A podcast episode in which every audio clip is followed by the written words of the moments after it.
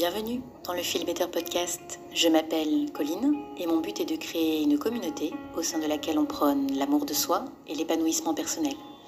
Dans ce podcast, on parlera d'émotions, de relations et d'introspection et j'espère pouvoir t'apporter quelques clés pour t'aider à mieux te connaître, à mieux t'accepter et à construire la vie que tu veux et que tu mérites. Bonjour à tous et bienvenue dans ce cinquième épisode du Feel Podcast. Aujourd'hui, nous allons parler d'amour inconditionnel. L'amour inconditionnel, par définition, est un amour sans condition, un amour qui accepte l'autre tel qu'il est, sans réserve, avec ses défauts et ses qualités. Mais attention, aimer inconditionnellement, ça ne veut pas dire accepter n'importe quoi, car la clé de l'amour inconditionnel, c'est que ça commence par soi-même. Je l'ai déjà dit dans un précédent podcast, je pense qu'on ne peut pas donner quelque chose que l'on n'a pas soi-même. Je pense que l'amour inconditionnel s'oppose à l'attachement émotionnel. Lorsque l'on manque d'amour pour soi-même, on va avoir tendance à chercher à combler ce vide par l'amour de quelqu'un d'autre. On donne alors à l'autre la responsabilité de porter notre propre valeur. Parce que l'autre nous aime, c'est qu'on doit mériter d'être aimé. Mais s'il ne nous aime plus, c'est qu'on ne le mérite plus ce qui fait qu'on devient dépendant de cette autre personne pour affirmer que l'on mérite d'être aimé. Dès lors, les attentes deviennent hyper lourdes vis-à-vis de l'autre, car chaque action menée par l'autre affirmera ou infirmera le fait de se sentir digne d'être aimé. On donne littéralement à l'autre la responsabilité de notre bonheur et de notre intégrité. L'amour inconditionnel, au contraire, c'est avant tout s'aimer soi-même et garder en toutes circonstances la responsabilité de son propre bonheur. C'est connaître sa propre valeur et ne pas la remettre en question en fonction des actions d'une autre personne. C'est refuser de faire des compromis à propos de qui l'on est pour plaire à l'autre. En contrepartie, c'est accepter l'autre exactement tel qu'il est. C'est accepter qu'on ne puisse pas changer l'autre de la même manière que l'autre ne peut pas nous changer. Vous remarquerez d'ailleurs que dans attachement émotionnel, on ne parle pas d'amour. L'amour, dans sa forme la plus pure, est toujours inconditionnel. S'il est conditionnel, il n'est pas vraiment amour. On parle souvent de l'amour inconditionnel à propos des enfants, parce qu'il vient en général plus naturellement, mais je crois qu'on peut travailler à aimer avec la même pureté les gens qui sont importants pour nous. Pour ça, il faut se détacher de nos attentes. L'écrivain Paolo Coelho a écrit L'amour n'est ni grand ni petit, il est seulement l'amour. On ne peut pas mesurer un sentiment comme on mesure une route. Si vous le faites, vous commencez à comparer avec ce qu'on vous a raconté ou avec ce que vous espérez trouver. De cette manière, vous entendrez toujours une histoire au lieu de parcourir votre propre chemin. Je trouve que c'est très beau et très vrai aussi. L'amour est simplement amour. Il est vrai, toujours. Il a de multiples formes et chaque amour est unique. On n'aime jamais deux personnes de la même manière, mais quelle que soit la nature de cet amour, si on accepte l'autre tel qu'il est, il est toujours pur et toujours nourrissant. Mais si on le compare à quelque chose qu'on espère avoir, on aura toujours un sentiment de pas assez, parce que l'autre ne peut jamais être exactement tel qu'on aimerait qu'il soit.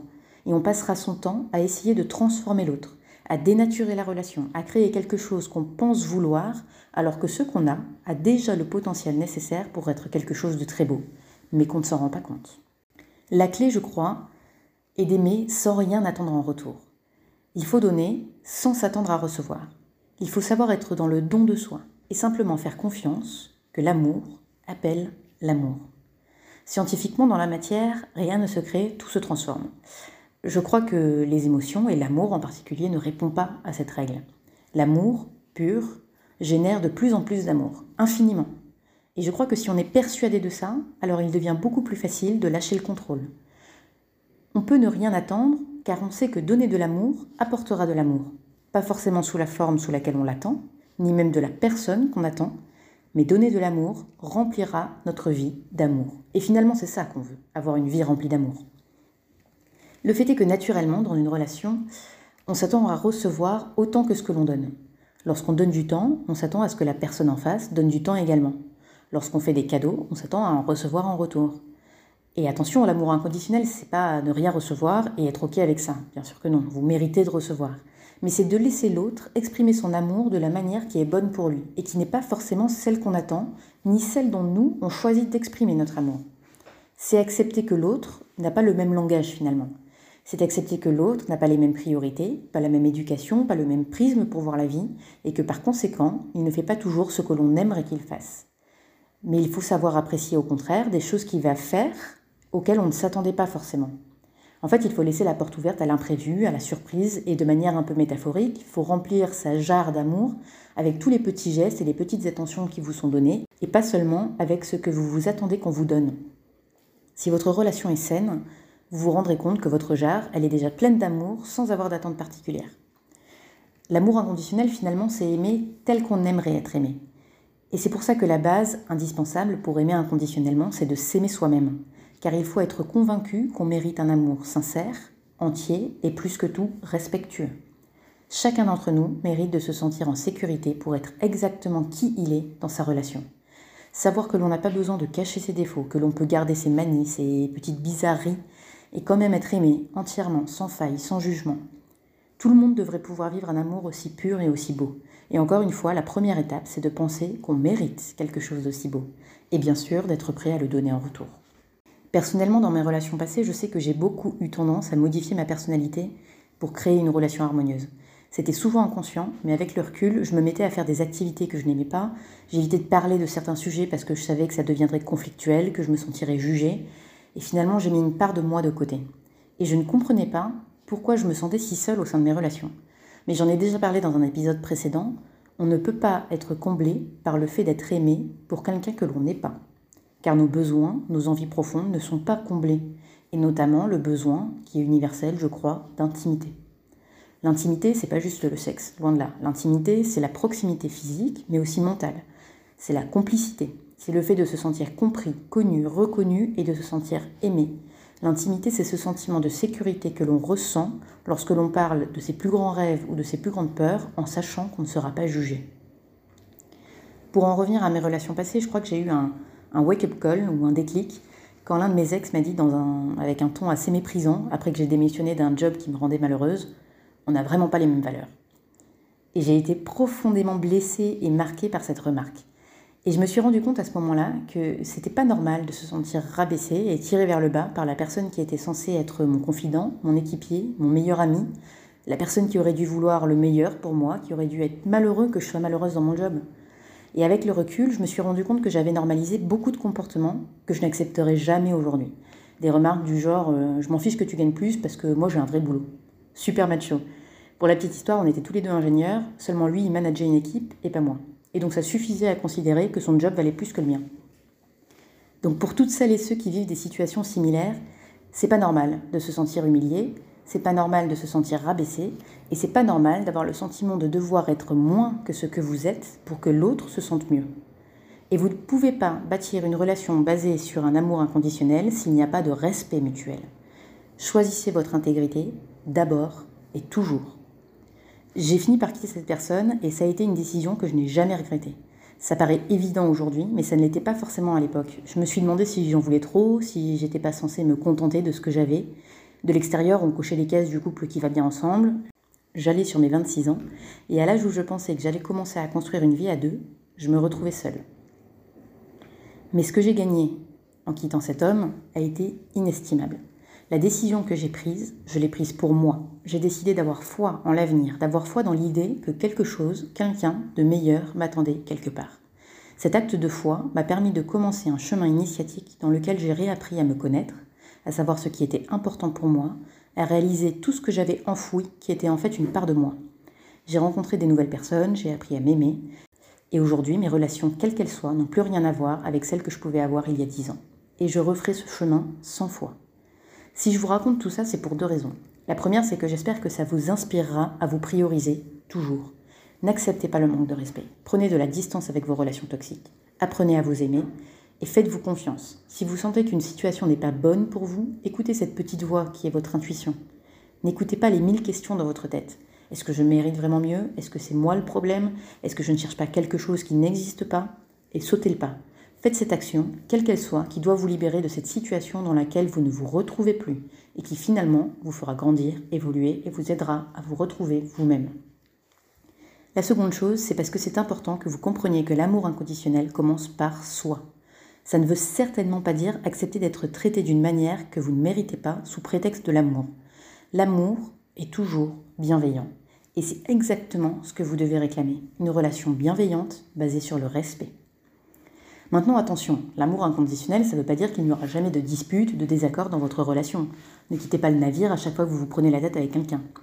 Non, on a tous des opinions différentes, des façons de voir la vie différentes. Ce qui compte, c'est, petit 1, que ces accrochages n'ont pas d'impact sur la nature profonde de votre relation. Vous ne remettez pas en question la profondeur de votre amour, l'opinion que vous avez d'une personne parce que vous avez un point de désaccord. Si on reprend l'exemple des enfants, si vous vous disputez avec votre ado par exemple, et qu'il vous exaspère avec sa crise d'adolescence, il reste tout de même votre enfant, et vous ne remettrez jamais en question que vous comptez être là pour lui, quels que soient les désaccords que vous pouvez avoir. Eh bien, je pense que c'est tout à fait possible de le faire dans toutes les relations qui comptent pour vous. Et je dis toutes les relations qui comptent parce que c'est un choix. Et je vous invite à choisir des relations qui vous nourrissent, qui vous apportent de la joie. Encore une fois, choisissez votre intégrité d'abord et toujours. Les relations qui vous drainent, qui vous épuisent, ne méritent pas que vous y passiez toute votre énergie et tout votre temps.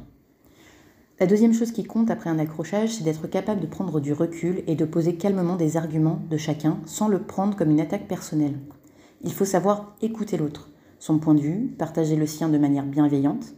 Parfois, il n'y a pas de compromis possible, ou pas dans l'immédiat. Et parfois, il faut savoir dire que c'est OK comme ça. Je crois que c'est important de pouvoir partager avec l'autre ce qui nous pèse sans que ça devienne un fardeau pour l'autre.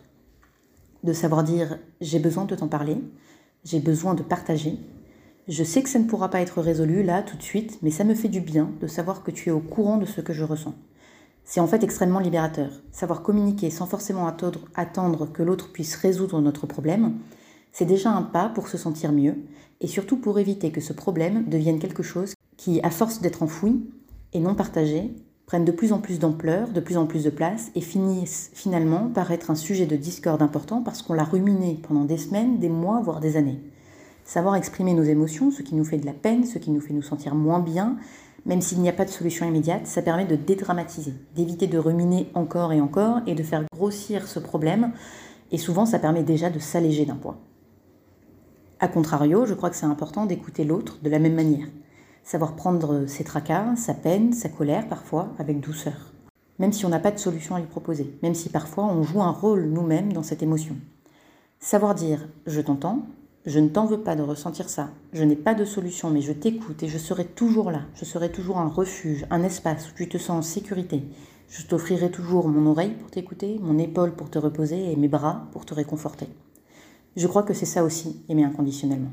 Offrir cet espace d'amour pur dans lequel on peut partager pas seulement nos rêves les plus fous et nos peurs les plus grandes, mais aussi ces petits moments du quotidien dans lesquels on ne s'est pas senti bien, de partager ce qui parfois chez l'autre réveille des parts de nous qui nous dérangent c'est aussi un moyen justement d'apprivoiser ces parts de nous que d'en parler avec l'autre.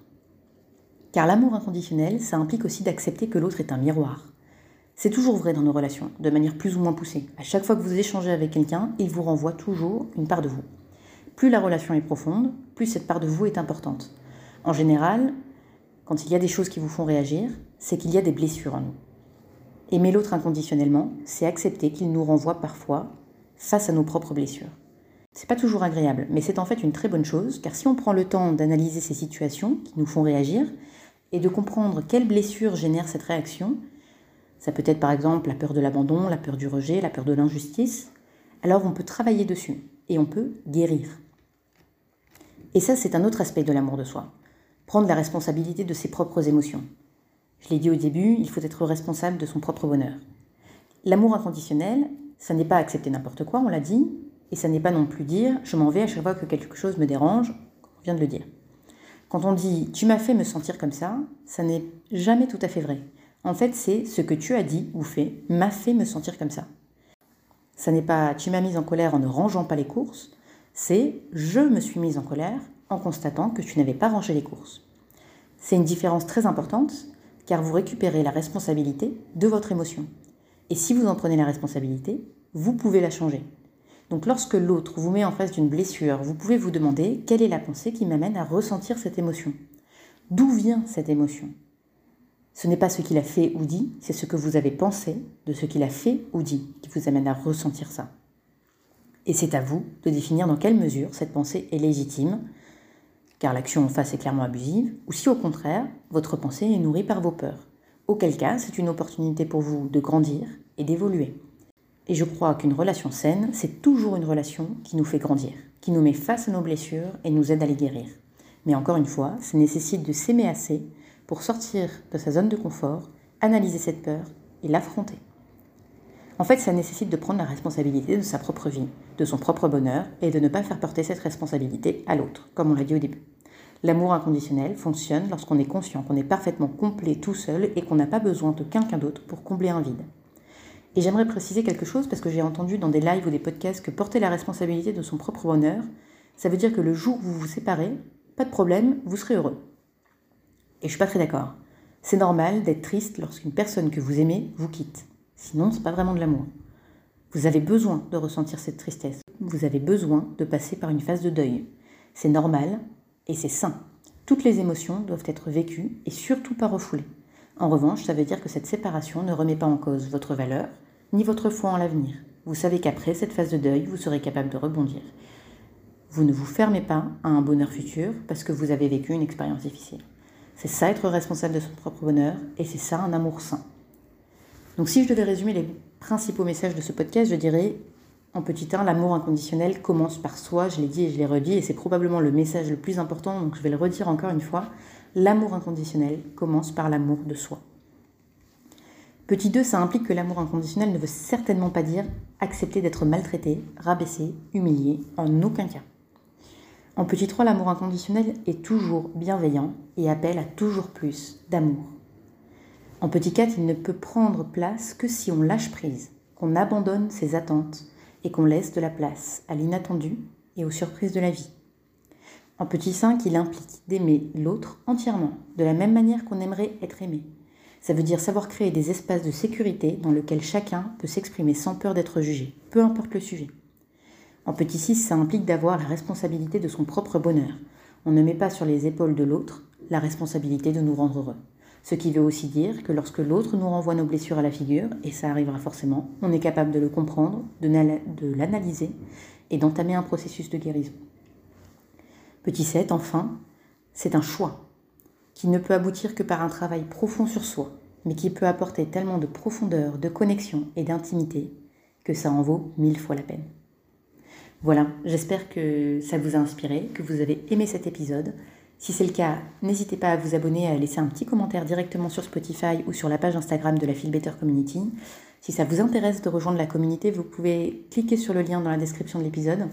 Vous aurez droit à la newsletter hebdomadaire ainsi qu'à un petit guide 100% gratuit pour vous aider à analyser vos émotions. Et puis en attendant, moi je vous dis à la semaine prochaine. Je vous embrasse, prenez soin de vous et à bientôt.